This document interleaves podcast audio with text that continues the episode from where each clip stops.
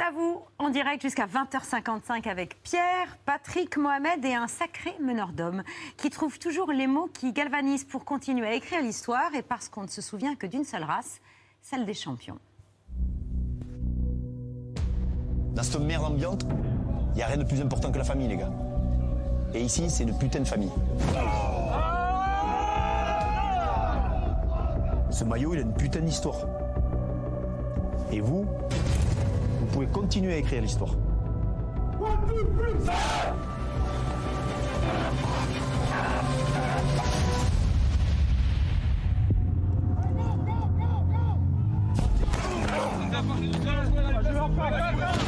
Quand je vous regarde dans les yeux, tout ce temps que vous êtes, je vois pas une seule flamme de putain d'excitation.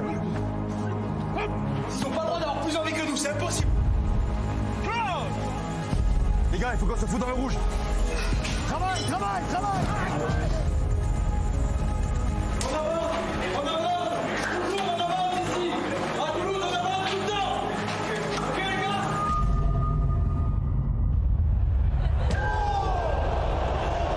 On a perdu encore des mecs. Par contre, une chose est sûre. On prend notre destin en main et feu. On roule sur tout le monde. Un seul club aura la possibilité de foutre 5 étoiles sur le maillot. Un seul club, une seule équipe. Et on se souvient que d'une race, celle des champions.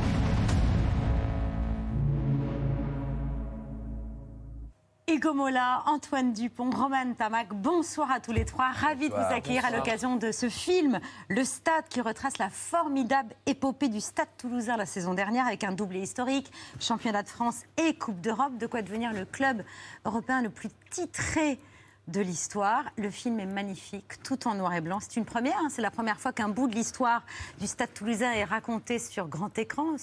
S'offre comme ça euh, un film de cinéma avec une star qui crève l'écran. On est tous d'accord, c'est Hugo Mola.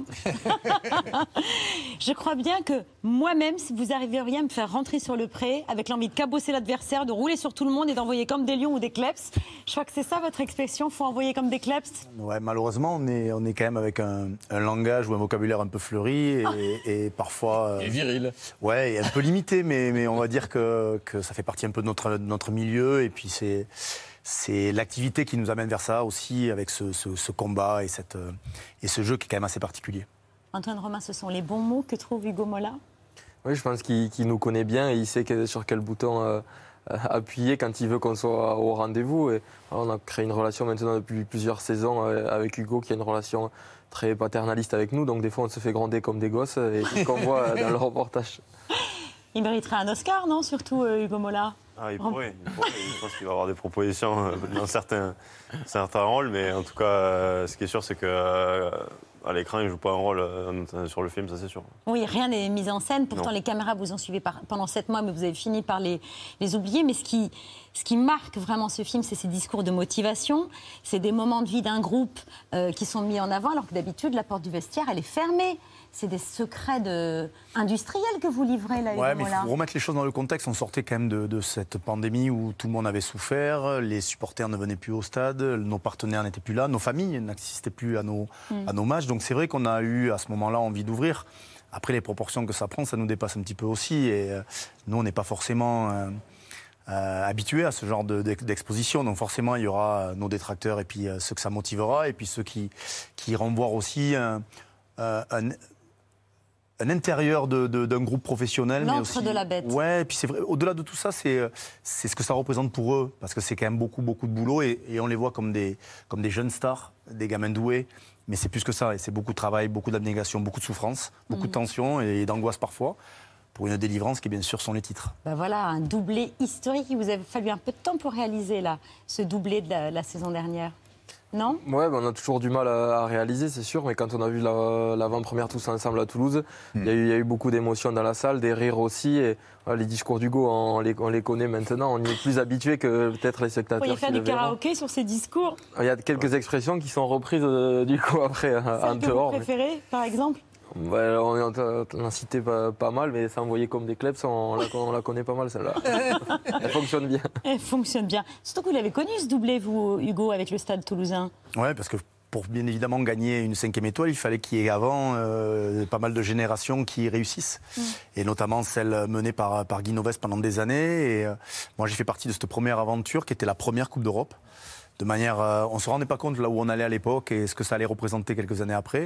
Et puis c'était encore un monde euh, amateur, on va dire, où euh, le rugby avait encore sa part de un peu particulière, notamment sur ses troisième mi-temps, sur ce côté non professionnel. Et, c'est vrai que c'était une autre époque, mais dans tous les cas, oui, j'ai fait partie de cette génération qui était aussi une génération assez exceptionnelle. Le stade, ça sort le 13 avril au cinéma. On en parle longuement, mais là, tout de suite, c'est l'œil de Pierre.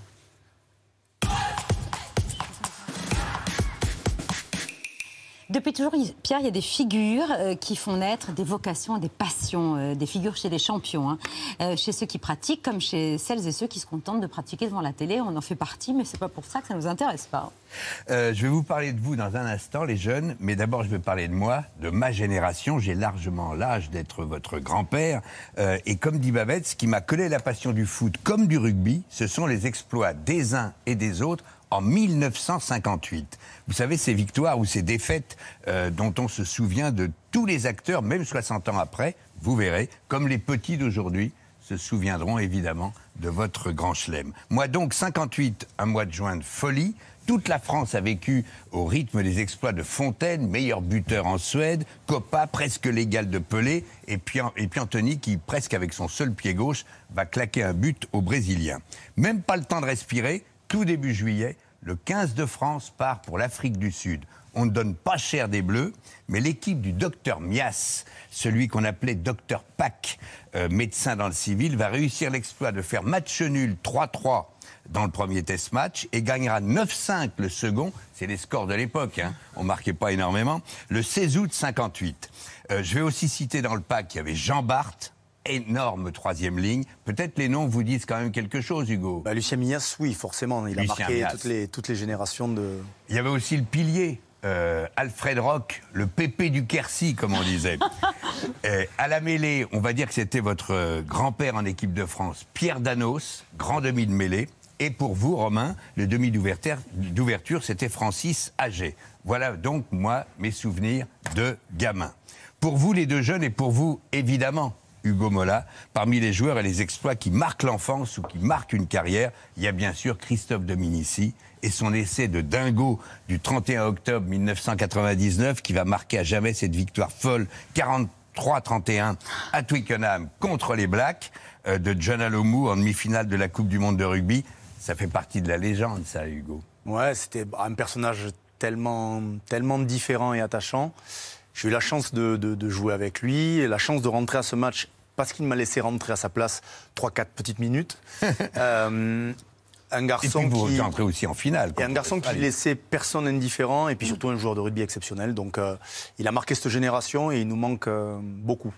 Vous êtes tout gamin, tout petit en 99, mais vous avez revu les images et vous avez vu le, le, le- le- le coup de pied au-dessus de- d'un certain Fabien Galtier, et puis le, rebond et, et- et le- l'essai de, de Dominici. Bah, on, a, papa. on a grandi, Ouais. ouais. On a grandi avec ces images. euh, Je pense qu'on les a tous vus, revus et revus. Je pense que les matchs, on les a, on l'a vu en entier. euh, On n'oublie pas c'est souvent en boucle. Et c'est des, des images légendaires avec des joueurs légendaires. Et forcément, ça, ça nous a tous, tous fait rêver. ouais. On va retrouver Christophe Dominici juste après l'exploit. Qu'est- Qu'est-ce qui a animé cette révolte tricolore? Oh, ben, je sais pas trop, on était. on a passé un moment de tournée à 24 à 10. Titou la maison, met deux drops et une pénalité. On revient à, en 5 minutes à 24-19. Et puis là, on y croit tous. Je crois que qu'on nous avait euh, donné tellement perdant sur ce, sur ce match-là. Il s'est passé quelque chose, vous avez pris la parole cette semaine, qu'est-ce que vous avez dit à vos coéquipiers? Non, non, je crois pas que j'ai pris la parole. Je crois que tout le monde a pris la parole. On voulait réaliser quelque chose de grand. Je crois que c'est fait. Euh, une demi-finale euh, contre les Blacks avec, euh, je dirais, le- leur mettant 40 points, je dirais, c'est historique, c'est fabuleux. C'est un groupe qui mérite ça. On devait mériter tout ça. Ben, c'est un grand moment, je dirais, historique pour la France et pour le rugby français. Et vous l'aviez mérité aussi, Hugo. Ouais, j'ai fait partie de cette aventure-là, mais c'est vrai que c'était assez incroyable. Il y avait le papa de Romain, Eh oui. Émile, qui a été euh, un acteur prépondérant dans cette, dans ce Puis bon, c'est vrai que c'est des moments où on nous donnait quand même. C'était vraiment typiquement l'équipe française donnée perdante et qui se rebelle un peu et qui finit par faire une finale. Mais malheureusement, notre finale, on l'avait jouée en demi et il nous manquait un peu d'énergie pour gagner euh, cette Coupe du Monde que je leur souhaite euh, Bah oui. dans pas très longtemps. À la maison en plus. Mais ils auront la pression. Ils auront la pression. Bon, on compte à fond sur eux. hein. Et tout de suite, c'est l'heure du vu, ce qu'il ne fallait pas rater hier à la télévision.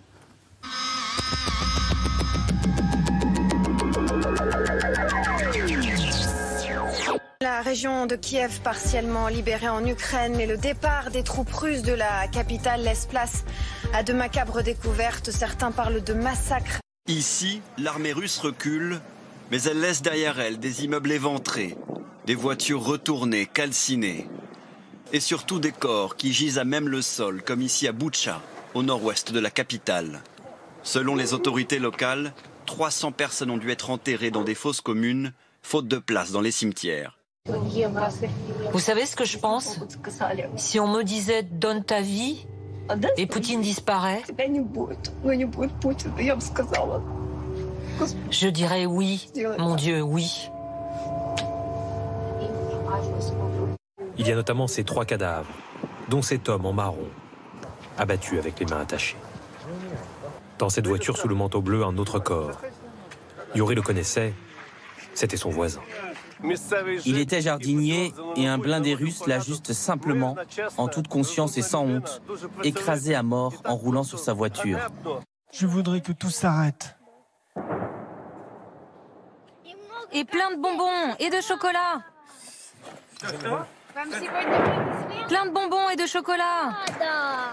Et de la glace, plein de glace. Nous nous souviendrons de cette page de notre histoire lorsqu'ils devront répondre de leurs actes au tribunal. C'est vrai que Poutine est l'éducateur que depuis un mois. hein. Il y a plein de gens qui ne se sont pas perçus que c'était un salopard. Les 12 candidats partout en France partent à la rencontre de leurs électeurs ou de leurs, trou- de leurs troupes qui tractent sur les marchés. C'était notre projet. Et c'est maintenant notre bilan. Nous l'avons fait. Dans la saga Harry Potter, quel mot doit-on prononcer pour réaliser un sortilège d'amnésie? Un projet de progrès social pour encadrer le capitalisme avec la montée d'inégalités insupportables. Nos vies, leurs vies, valent plus que tous les profits. Parmi euh, les milliardaires, on pense évidemment à votre patron, hein, Martin Bouygues, qui en a pas mal quand même, 3 milliards et quelques, je crois. Et ces 3 milliards-là, c'est de- quand on a autant d'argent, de toute façon, c'est forcément de l'argent volé. Ces employés d'un entrepôt Amazon de New York viennent de créer le premier syndicat américain depuis la naissance de l'entreprise en 1994.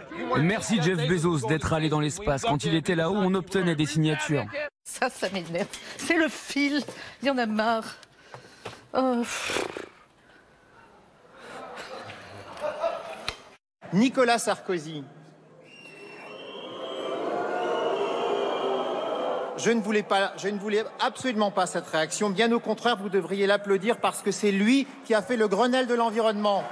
Jusqu'à la dernière limite, nous nous battrons pour aller chercher avec les dents la victoire attendue. C'est simple, il y a eu des marches pour le climat dans euh, près de 150 villes de France pendant deux, trois semaines. Le lendemain, je vous assure, j'ai regardé toutes les interviews politiques, il n'y avait pas une question sur l'écologie. C'est dommage.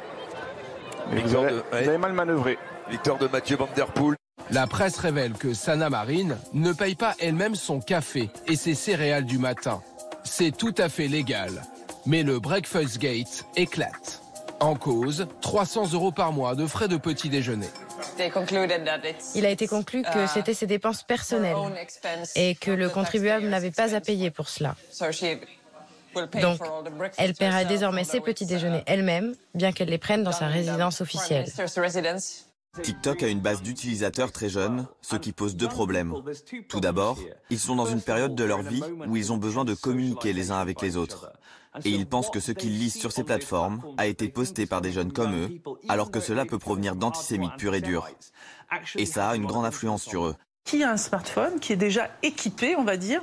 La moitié de cette classe de CM1, CM2. Deuxièmement, ils ont moins de culture générale. Du coup, ils résistent moins face à la désinformation parce qu'ils sont moins bien informés. Shanghai partit dans un long sommeil. Ville déserte, confinée de nuit comme de jour, une première depuis le début de la pandémie. L'Auschwitz, cette eau naturellement gazeuse remplie de millions de... Sur TikTok, il suffit de cliquer sur une vidéo antisémite pour que la plateforme définisse le profil de l'utilisateur et lui propose du contenu similaire.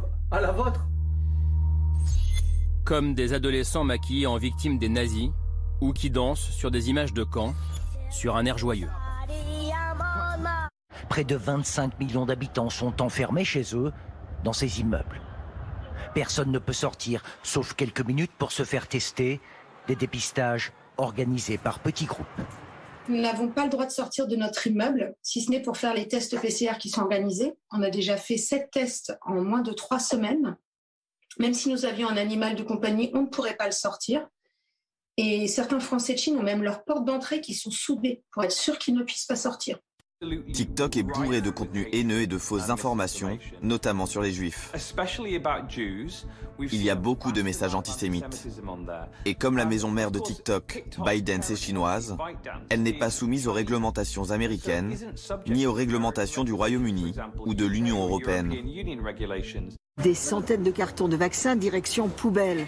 Au total, 240 millions de doses auraient dépassé leur date limite d'utilisation depuis le début de la campagne vaccinale concerner uniquement les stocks nationaux des pays occidentaux.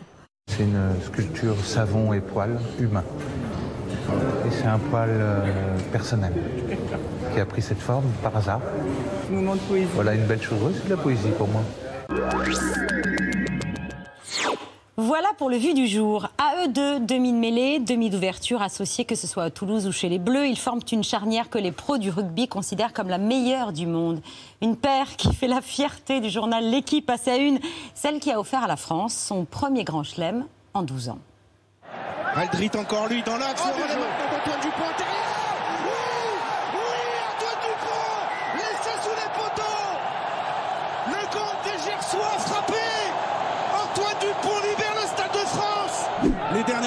c'est la dernière mêlée. Allez, on touche. La libération est là. le 15 de France est de retour au sommet. 12 ans après, les Bleus remportent le tournoi Destination et le dixième grand chelem de son histoire. Écoutez le Stade de France au moment où Antoine Dupont va brandir ce dixième grand chelem français.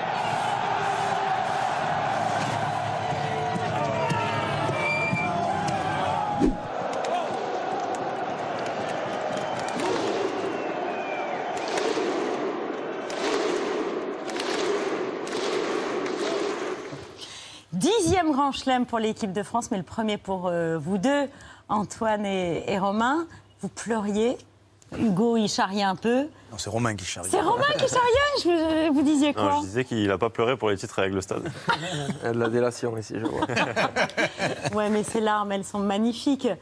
Oui, ben, elles ne sont pas contrôlées, surtout. Euh, voilà, à chaque fois qu'on peut remporter des compétitions, c'est des émotions tellement fortes qu'on ne maîtrise pas tout. Là, c'est juste du laisser aller, juste de la, décompression après, après des, semaines de boulot.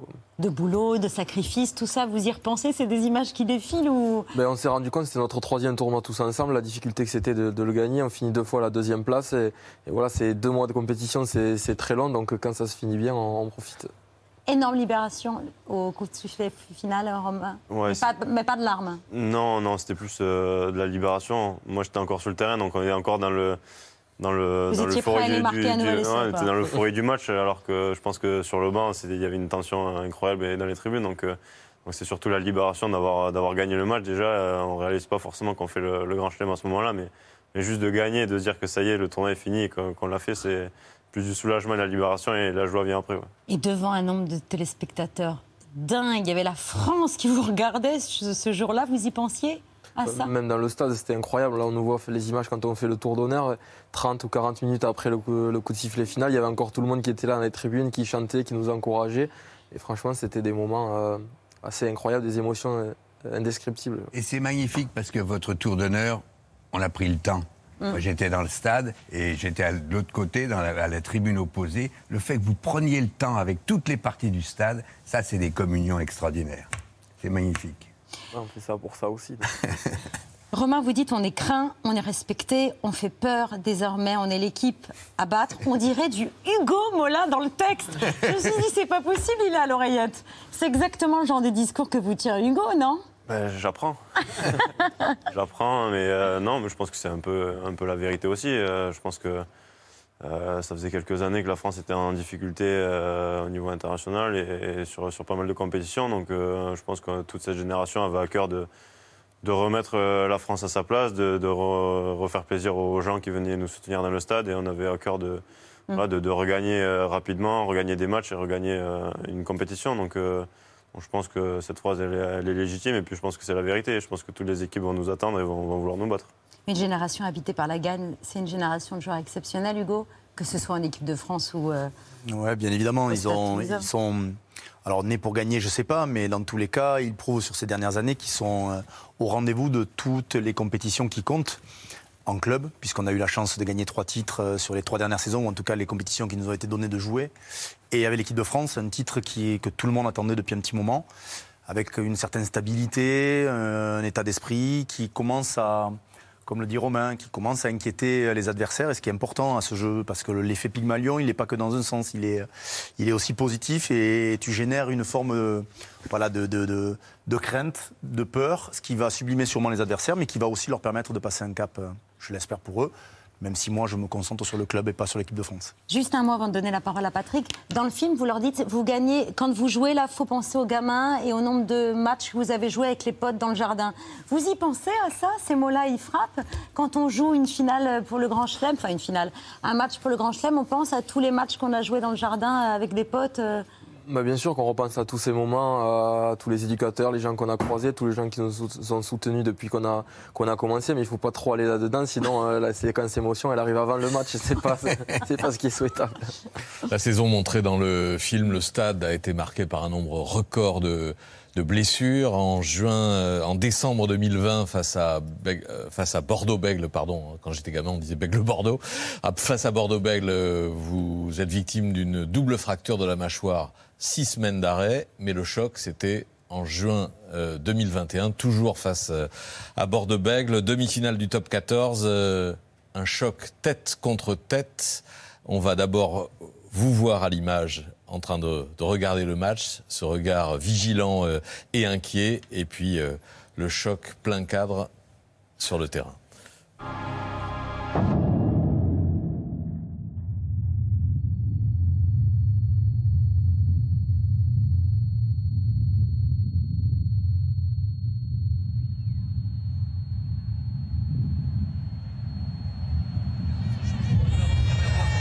De toute façon, on met-le sur commotion. Euh.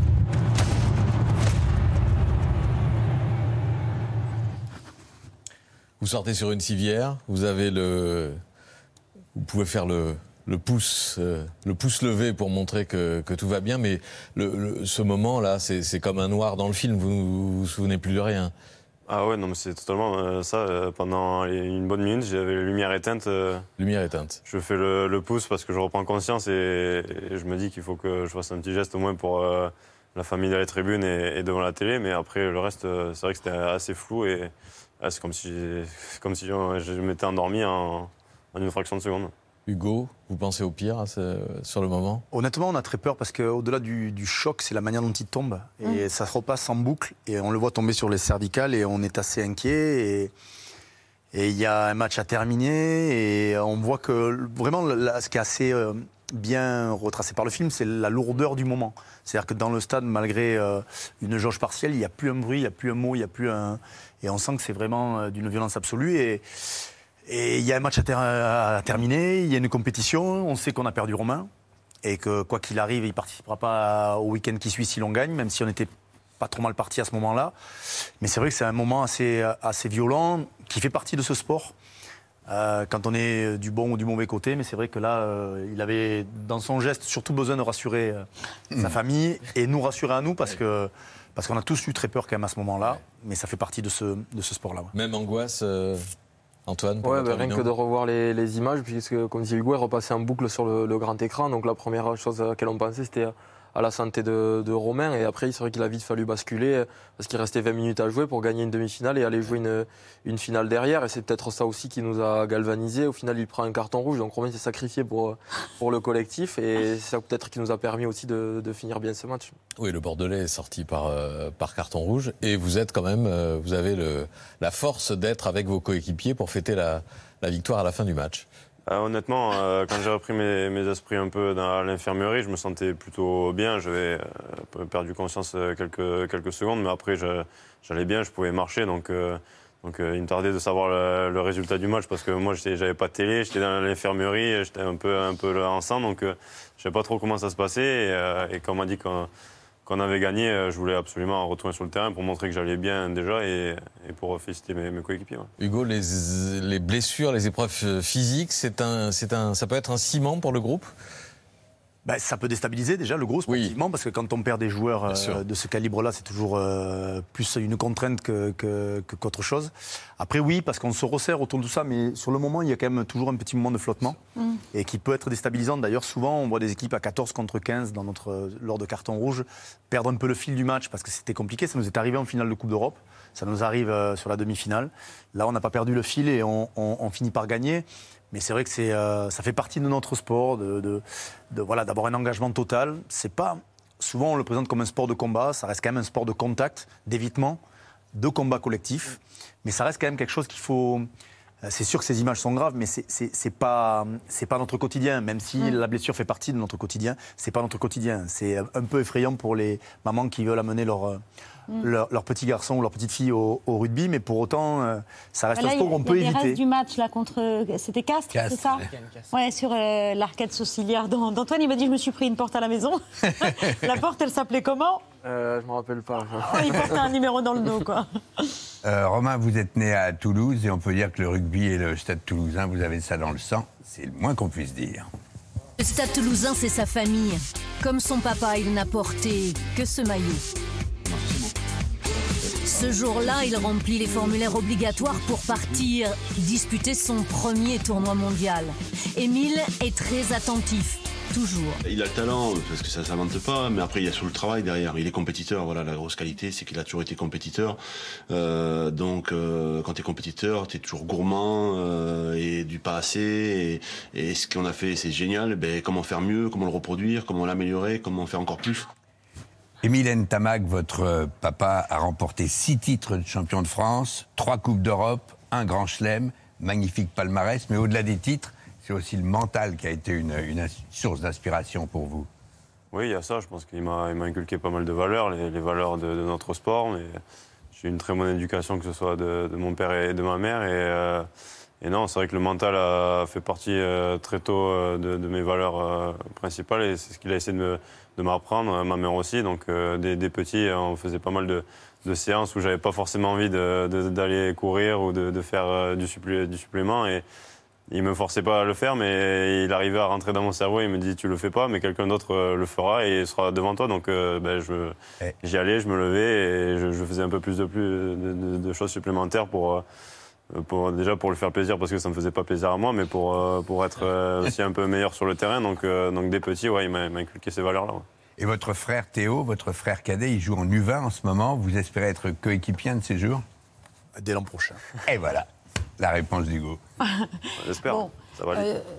Il y a les engueulades du Gomola dans les, dans les vestiaires, s'il y va euh, franchement, si, si, si, si, si. Euh, il y a les blessures, mais au bout du compte, on a le droit quand même de faire du surf sur les trophées, notamment sur le bouclier de Brennus. Alors c'est une tradition que j'ai découverte, on peut le malmener. Donc on voit des séances de glissade dans les vestiaires où vous foncez littéralement dans le bouclier de Brennus. C'est là où il y a le plus de points de suture. Hein. Souvent, c'est là où on, recoupe plus de personnes après le titre que pendant le match. C'est quand même assez paradoxal. Donc soit on glisse pour foncer dans le bouclier de Brennus, soit on en fait du surf. Regardez.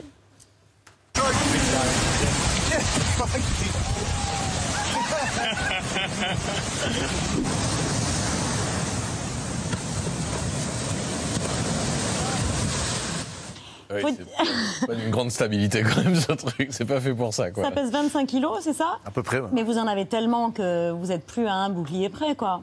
Non, non, mais c'est le, le, bouclier officiel qui, qui, qui, tourne au moins pendant quelques jours, qui, est, qui doit être euh, à la fois respecté et honoré. Et ça passe aussi par ces moments-là. Ça peut choquer peut-être certaines personnes, mais ça fait partie aussi de, de la vie que doit mener un trophée euh, après l'avoir euh, rudement gagné. Oui, et c'est pareil pour le trophée destination. Il a vraiment fini dans la scène ou pas? Bah, il y a une vidéo qui le prouve, donc maintenant on ne peut pas trop dire le contraire. Mais ça fait toujours partie de, de, de l'après-match, on profite et, et après, il faut trouver un bon menuisier pour le réparer. Mais là, pour, pour la coupe de, du tournoi destination, là, non, c'était pas un menuisier qu'il fallait. Hein. non, c'est l'orfèvrerie peut-être, mais il faut des bons artisans dans tous les cas. Tout à l'heure, Romain vous charriait. Il y a aussi une autre occasion de vous charrier, c'est la une de JQ que vous avez fait, qui vous présentez comme le nouveau super-héros euh, Pourquoi vous dites ça français. Ah, moi j'ai rien dit, c'est Romain. Il n'y a pas de raison. Et pourquoi ça a été la vanne la plus courante dans les vestiaires du stade toulousain? Il n'y a aucune raison de. Non, franchement, moi je vois pas où vous voulez aller. Et encore, il aurait pu être d'une couleur différente. Jaune poussin, on s'en sort bien, Antoine. Moi, j'en porte très souvent des peignoirs comme ça. Ouais. Euh, Ça fait, ça- ça fait un très beau canari. hein. Costaud le canari. Avec mais- un gros gabarit. Et vous avez lancé une mode Il paraît qu'il y a des supporters qui viennent habiller comme ça Ouais, j'ai trouvé euh, pas mal euh, à Cardiff quand on est parti avec le Pays de Galles. Ils étaient un paquet à avoir les, les peignoirs et ils ont été bons quand même. Mais faut lancer une marque de peignoir, toi, Ouais, Hugo. peut-être, j'y penserai. Euh, Hugo, n'importe quoi, Antoine. Non, Antoine, que vous surnommez Titi. Toto. Toto, n'importe quoi. C'est à cause du peignoir jaune. Bien joué. Gros minet aussi. oui, et Gros Minet qui est là. Et non, pas de surnom pour Romain, parce que tout le monde a des surnoms, et euh, pas Romain. Non, Romain, euh, il y en a, il, a, il en a peut-être avec, euh, avec ses potes, mais non, nous, c'est euh, c'est Rome Romain, mais euh, pas. Ou NTK, je crois. Ça, c'était plutôt le papa. C'était plutôt, le papa, qui se faisait appeler Ntamak, NTK. Bon. En tout cas, le film est formidable. Ah oui, Qu'on soit ou pas amateur de rugby, c'est extrêmement bien réalisé. C'est signé Eric Enzo et Mathieu Voller. Merci à tous les trois d'être venus sur le plateau. Hugo Mola, Romain Ntamak et euh, Titi Toto Dupont. Merci beaucoup à tous les trois. Bravo encore pour ce doublé historique Bravo. et pour le grand chelem, vraiment qui nous a tous fait vibrer. Rendez-vous en salle euh, le 13 avril pour choper des tas de secrets, euh, les secrets du Gomola pour battre le Stade Toulousain euh, dans les prochaines phases là. Voilà, même Et si rendez-vous vous à l'automne. Et rendez-vous à l'automne. Exactement. Ouais, nous, on a quelques échéances avant. Ouais, voilà. Bon, bah, bonne chance. Euh, on n'a qu'à ressortir le peignoir jaune de- d'Antoine et le tour est joué. Merci beaucoup à tous les merci. trois. Vous êtes les super nouveaux héros du rugby français. Euh, Lui est un super héros des réseaux sociaux, le youtubeur le plus populaire de France, un œil bleu vif, des mimiques d'adolescent, un débit ultra rapide et 17 millions d'abonnés sur sa chaîne et des records de vues jusqu'à 64 millions pour une seule vidéo. Vous voyez de qui je parle? Oui, Non Squeezie, Ah ouais. bah si. Bravo. De Squeezie, bien sûr. Il y a nous, la brute, et il y a Jessie Macri. Je dis plus vite que ton ombre et ta tête est mise à prix. Vous poussez trop de balles, vous êtes tout juste assez. Je le fais à la loyale. Une dernière volonté. Hello Squeezie Comment allez-vous? Bah nous on va très bien de votre vrai nom Luga- Lucas Auchard mais tout le monde vous appelle Squeezie. C'est vrai. Et pourquoi ce, ce Squeezie? Euh, Parce que j'écoutais, il me fallait un pseudo, c'est un moment compliqué dans une carrière. et j'écoutais une musique qui s'appelait Squeeze It, j'étais adolescent. Ah. Et donc j'ai remixé, ça a fait Squeezie. Voilà. Pas de regret d'avoir choisi ce... Non, franchement, ça sonne bien, ça sonne dynamique. Les gens aiment bien. On est ravis de vous accueillir parce que vous avez une popularité absolument extraordinaire. Et je vous présente notre chef du jour qui s'appelle Tom Meyer et qui a une histoire absolument incroyable puisqu'il a ouvert son restaurant il y a six mois, Tom, et vous Oui. avez décroché une première étoile au bout de six mois d'ouverture. Je pense que ça arrive pas souvent. Euh, dans l'histoire du guide Michelin, Euh, chef du restaurant Granit à Paris, dont vous êtes également le chef associé. Donc on est ravis de vous accueillir à la table de cet avou. Bonsoir à tous. Euh, bonsoir, cher Tom. Euh, c'est dans le premier arrondissement de Paris, je crois, votre restaurant près de la Saint-Maritaine, C'est rue Bayonne. rue Bayonne. Et alors, ce soir, vous nous présentez du tourteau. Alors ce soir, on est, euh, c'est un plat qui va bientôt sortir de la carte. On est sur un tourteau de Roscoff et euh, quelques radis marinés, une huile à l'estragon, une bisque à la vanille, vraiment qui va faire un peu l'originalité de tout ce plat. Euh, on fait avec euh, des petits pains inspirés des pains alsaciens, donc on appelle des Dampfniedel. Euh, vraiment la particularité, c'est qu'on utilise tout le tourteau. Du coup, là, on a fait un lait et un beurre de crustacé. Ça Ah. va servir à faire la pâte. Merci beaucoup, Voilà. chef, c'est magnifique. Euh, Squeezie, on est ravis de vous accueillir à l'occasion de cette euh, bande dessinée Blick qui est parue la semaine dernière, adaptée de Avec- l'une de vos séries de vidéos les plus populaires. Juste un mot pour vous présenter, pour ceux de nos téléspectateurs qui ne sont pas encore abonnés à votre chaîne. Vous avez été l'un des premiers à vous filmer en train de jouer aux jeux vidéo. Vous aviez 15 ans, le 28 avril 2011, et deux mois après le lancement de votre chaîne YouTube, vous fêtiez vos 200 abonnés. Me voilà, enfin vous me voyez. Euh, pourquoi je fais cette vidéo? Ben tout simplement parce que euh, je suis un peu, je, suis un- je, sens un peu gêné là quand même. Première fois que je me montre vraiment. Euh, bah, tout simplement parce que ma vidéo sur Dead Space 2, j'ai pas pu la sortir dans les temps. Euh, alors que c'était une vidéo spéciale de 100 abonnés et qu'on est presque à 300 abonnés. Donc c'est quand même, c'est quand même pas cool de ma part. Deux ans plus tard, vous êtes le premier jeune Français à passer le million d'abonnés. Vous gagnez votre vie grâce à vos vidéos. Au départ, vos parents, ils voyaient ça d'un œil un peu inquiet parce que vous séchiez pas mal les cours. Hmm. Vous avez Hmm. tous séché les cours ici quelquefois. Non. Oui, mais on n'est pas devenu. euh, non. non, non, mais oui, c'était pour faire des vidéos à l'époque aussi que. que- Enfin, c'était un peu une excuse aussi. Je n'aimais pas trop l'école. Et euh, évidemment, mes parents étaient, surtout ma mère, était inquiète parce Bah que. oui. euh, c'est terrifiant, un enfant qui refuse d'aller à l'école. Et qui en plus fait des trucs euh, devant son ordinateur à une époque où euh, on ne sait pas trop que ça peut donner un métier plus tard et que ça va donner quelque chose euh, Ouais, c'est pas professionnellement encore parlant. youtubeur. euh, Exactement, c'était pas encore un métier, donc c'était Mais vous étiez un sacré filou, hein. vous deviez pirater le mot de passe de l'ordi et Mm. votre beau-père imaginait des stratagèmes de dingue. Mm. Il soudait un minuteur à la prise de courant pour couper Internet à l'heure fixe, à une heure fixe. Ouais, c'est ça, exactement. Sauf que j'avais trois, euh, enfin j'avais deux demi-sœurs et un grand frère qui étaient beaucoup plus vieux, et donc ils n'avaient plus internet eux non plus à Donc partir de hurlait. 21h. euh, J'ai détruit leur adolescence finalement à cause de ça. Bon, finalement, vous avez eu le bac avec une excellente moyenne, euh, près de 14. Attendez, Ouais. c'est presque la mention bien. Et vous exercez un métier que vous adorez, donc ça rassure votre mère. Ah bah aujourd'hui elle est ravie, évidemment. Elle est ravie, elle fait partie de vos 17 millions d'abonnés, votre mère? J'espère. Normalement oui. Ah, vous n'avez pas vérifié Je ne suis pas allé sur son ordinateur, mais je sais qu'elle se tient au courant, elle regarde un peu, elle suit tout ça, elle comprend pas tout, mais elle suit quand même quoi. Mais oui, on ne comprend pas tout, mais on vous mignon. suit et on vous admire. Parce que c'est un sacré boulot avec une vraie responsabilité euh, à l'égard de tous ces jeunes qui vous suivent et qui vous regardent. Et ça, je sais que vous y êtes très attentifs. Ouais, un boulot qui est évolué en plus. Vous venez là donc pour Oblique, donc cette euh, BD euh, qui est l'une- une adaptation d'une des séries de, de vidéos les plus populaires sur votre chaîne. La, la- la BD, c'est déjà 65 000 exemplaires en, en précommande. Au départ, vous récupériez des histoires angoissantes sur les ré- réseaux sociaux et vous les racontiez en vidéo sur votre chaîne YouTube. Voici un exemple d'histoire d'horreur que vous racontiez.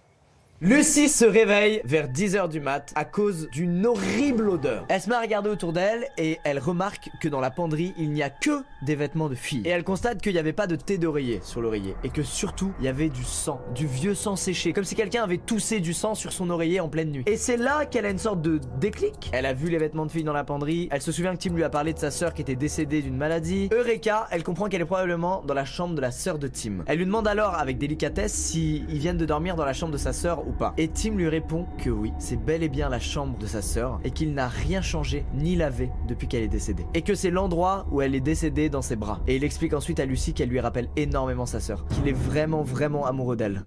Presque 11 millions euh, de vues rien que pour cette vidéo. Moi, je me suis euh, déjà demandé, est-ce que c'est vrai ces histoires euh? Que je raconte? Ouais.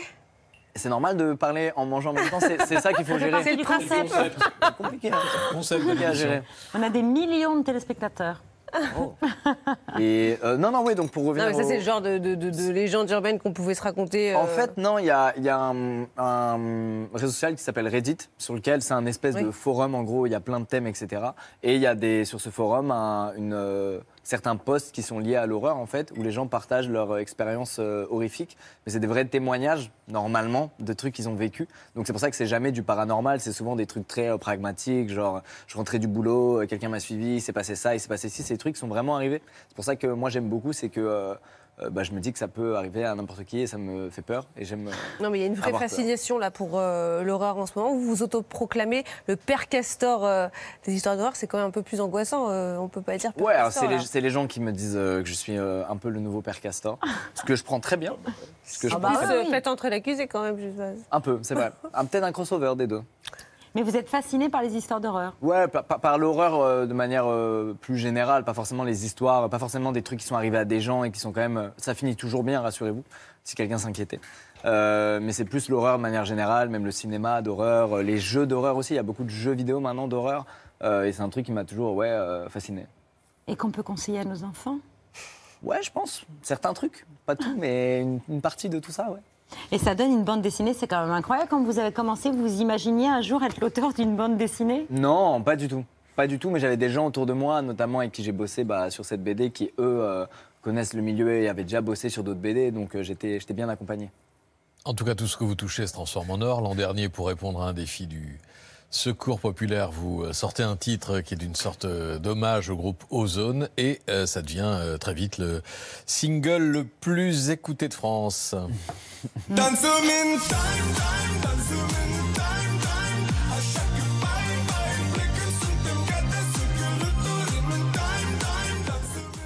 11 millions de vues.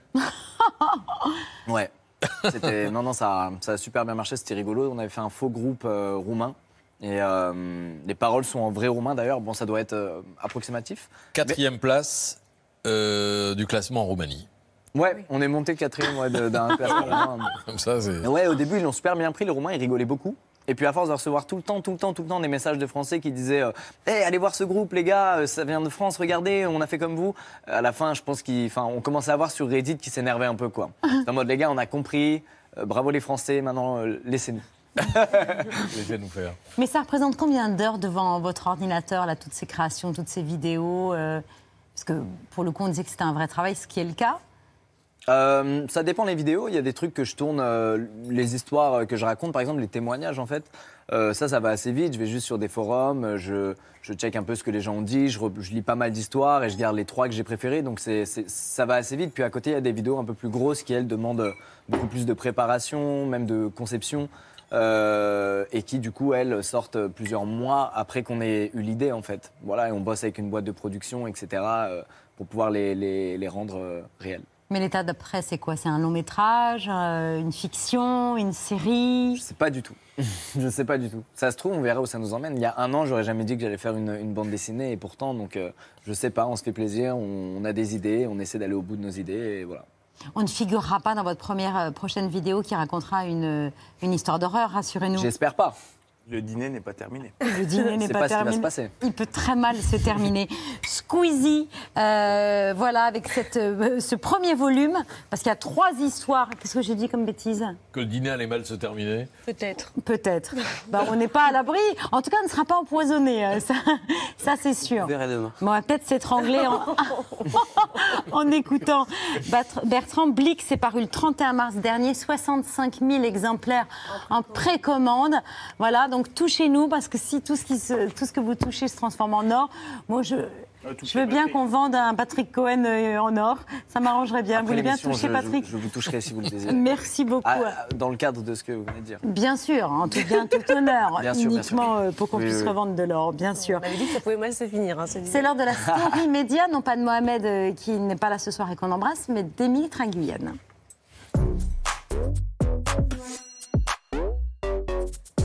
Je ne sais pas si vous avez regardé Squeezie, euh, c'était la 64e cérémonie des Grammy Awards, les Oscars de la musique. C'était cette nuit à Las Vegas. Les Oscars de la musique ou un peu les victoires de la musique aux États-Unis. On- En tout cas, c'était une soirée assez spéciale. Il y a eu une gifle dans la soirée spirituelle, cette gifle, quand le président ukrainien Volodymyr Zelensky, qui après s'être adressé solennellement à toutes les assemblées politiques, s'est adressé aux artistes, lui, l'ancien comédien.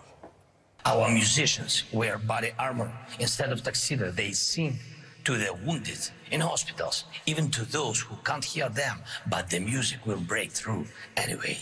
We defend our freedom to live, to love, to sound. On our land, we are fighting Russia, which brings horrible silence with its bombs. L'autre star de cette soirée, c'est le virtuose du jazz John Baptiste, 35 ans seulement, pianiste mais aussi multi-instrumentiste, militant des droits civiques, compositeur oscarisé et très connu aux aux États-Unis pour être le chef d'orchestre du Late Show de Stephen Colbert. Grammy goes to And the Grammy goes to John Batiste, director Alan Ferguson, producer Alex B. Wilson. We are John Baptiste.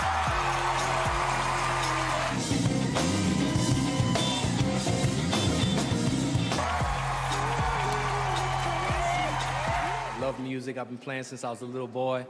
I, I, it's more than entertainment for me. It's a spiritual practice, and um, there's so many people that went into making this album. My grandfather's on the album. My nephews. My dad is here. Ça, c'est qu'un petit aperçu de ce qu'il a raflé euh, hier soir. Cinq récompenses majeures meilleur album, meilleure performance, meilleure chanson, meilleure bande originale et meilleur clip vidéo. Et la preuve que c'est à vous, d'ailleurs, a du flair parce que on l'avait quand même reçu à cette table avant tout le monde. C'est là.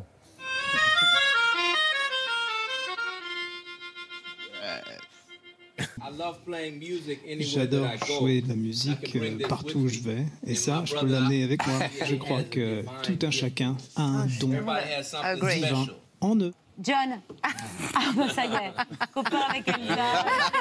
Non, on n'existe plus.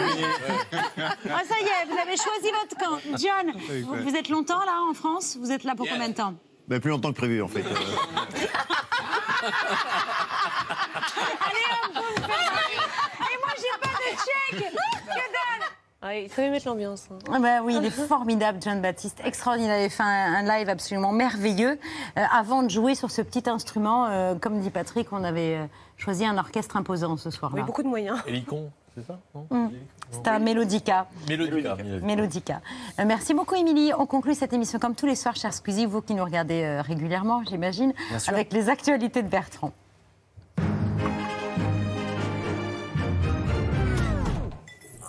Bonsoir, ce soir dans l'ABC, dispositif exceptionnel à l'approche du premier tour. Dès qu'il se passe quelque chose, n'importe où, on y court. Multiplex de meetings avec des images fournies par les équipes de campagne, mais également par nos équipes. Toutes nos équipes, soit deux personnes et demie, dont un stagiaire. Car c'est aussi ça, l'ABC, l'ambition de CNN avec les moyens de France 3 Picardie. Et pourquoi cette débauche de moyens? Eh Parce que nous sommes le 4 avril et qu'il reste... euh, euh, alors, je te paie ma tournée, mais est-ce que tu peux me dire combien il reste de jours avant le premier tour, s'il te plaît, mon frérot? Mes amis, mes amis, il nous reste sept jours. Sept jours pour forcer le destin. Sept jours pour porter notre amour de la France. Sept jours pour que se lève le peuple de France. Vive la République et vive la France Super, merci, t'es un seigneur. Ce week-end, c'était donc le grand retour des teufs en boîte de nuit. Oh là là, mais quelle ambiance Mais qui va débouler pour un méga mix inédit Les filles, les garçons, faites un maximum de bruit pour David Guetta. Monsieur Gérard Larcher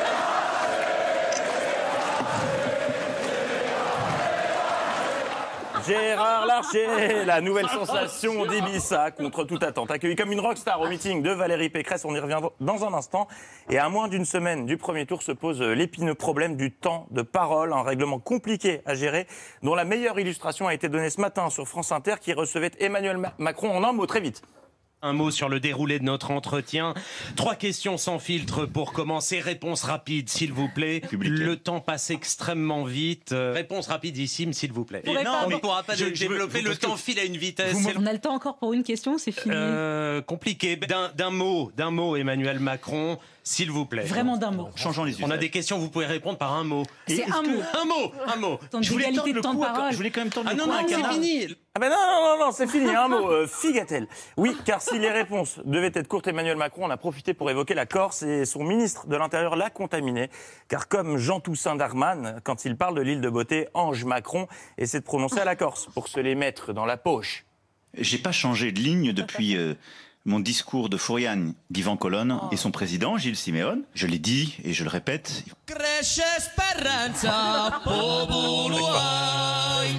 À part ça, ah, on file tout de suite à la Défense Arena où se trouvent nos journalistes Iban Raïssé, Audrey Payas et visiblement l'ambiance bat son plein.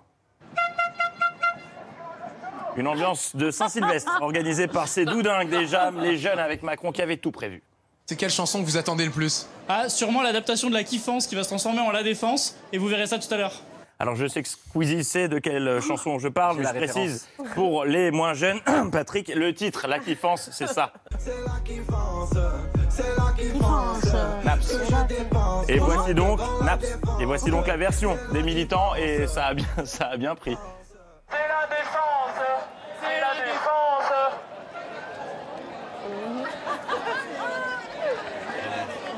Oui, non, là, Ils n'ont pas la réponse. c'est la gênance, euh, c'est la gênance. Mais bon, ils ont fini par chanter.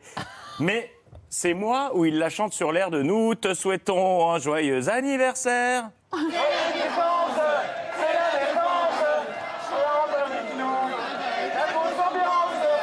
Oui, oui, c'est vrai. Oui, oui. Les animaux du monde et Patrick Sébastien. Et oui, c'est aussi ça. Une campagne, faire des choses qu'on n'a pas forcément envie de faire, mais il faut avoir l'air jeune et détendu. Voici donc le gouvernement qui fait une hola. Oui, une hola, le gouvernement. Mesdames, messieurs, un truc qui ne s'est jamais fait, une hola gouvernementale. Attention.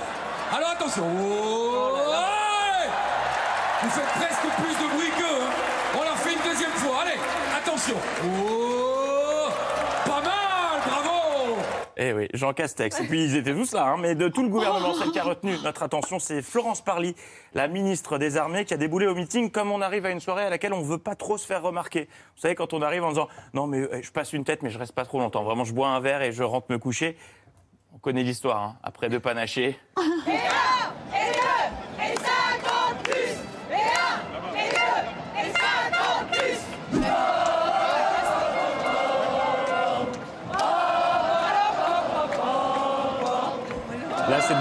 rappelle qu'elle est filmée et qu'elle est ministre des Armées. Voilà, là, elle se rappelle. Oui, non, mais ça va, c'est bon, j'ai compris. Hein, et je vais arrêter de faire la pseudo. Merci. Oui. Autre image qu'on n'aurait pas imaginé voir, euh, Brigitte Klinkert faisant un chat la la la la la la comme au stade. Sauf que là, on est entre une imitation de chat au Time's Up et euh, une séance d'aquagym.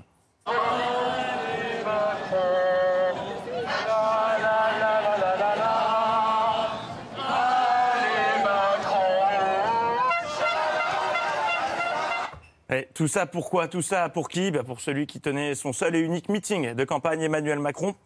Attention, pas le président, mais le candidat qui était heureux. Je suis heureux. Le candidat qui a fait le point sur sa vie lorsque la foule l'applaudissait. Oh grand Dieu, combien sont-ils? Je ne le sais, l'émotion m'assaille. Que leur dire? Je doute. Seule certitude, j'ai envie de leur dire que. Oui, je les aime. Ah, c'est bon le pouvoir. Un meeting auquel était notamment présent Claude Lelouch, qui, comme à son habitude, a tout filmé sur son téléphone et a visiblement donné des idées au réel du forces meeting. d'action républicaine mobilisées pour les quartiers les plus en difficulté. Et la sécurité, ne l'oubliez jamais, c'est aussi notre justice. Oh, Pardon, excusez-moi. Pardon, c'est l'émotion. Ça me... Ah Ça tombe très. On file porte de Versailles pour retrouver Valérie. Bonjour les jeunes, Pécresse. Je voudrais lui, lui dire. Je voudrais, bonjour les jeunes, je voudrais vous dire, chers jeunes. Alors ça, c'était il y a quelques semaines, mais hier, porte de Versailles, elle a proposé un remix. C'est une France aux multiples capitales. Bonjour l'Occitanie. faut toujours dire bonjour au milieu d'une phrase à quelqu'un. Un meeting, il faut le reconnaître, qui n'avait rien à voir avec celui euh, du Zénith, ce qui n'a pas empêché un petit lapsus. Je veux une commission de la hache qui tâche, qui taille franchement, clairement. Oui. Mais Enfin, Valérie, pas avec votre poncho, monsieur Houille. Car oui, elle n'a pas pu s'empêcher, elle a encore imité Valérie Lemercier dans Les Visiteurs. Non, mes amis, le verbe ne suffit pas. Le verbe ne suffit pas, il ne remplace pas l'action. Oui, un Polaroid, Jacques, enfin, les enfants, dans les cabinets. Un meeting qui en a passionné un, Gérard Larcher qui était à Donf.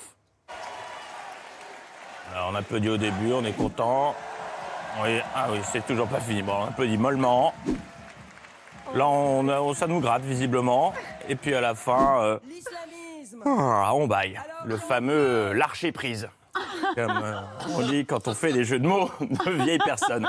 C'était donc, et je le dis, le cœur lourd, le dernier meeting de Valérie Pécresse avant le premier tour. L'occasion pour nous, et on se quittera là-dessus, d'actualiser notre jingle préféré avec de vrais morceaux de militants à l'intérieur grâce à ces margoulins de Louis Amar et Camille Schmitt.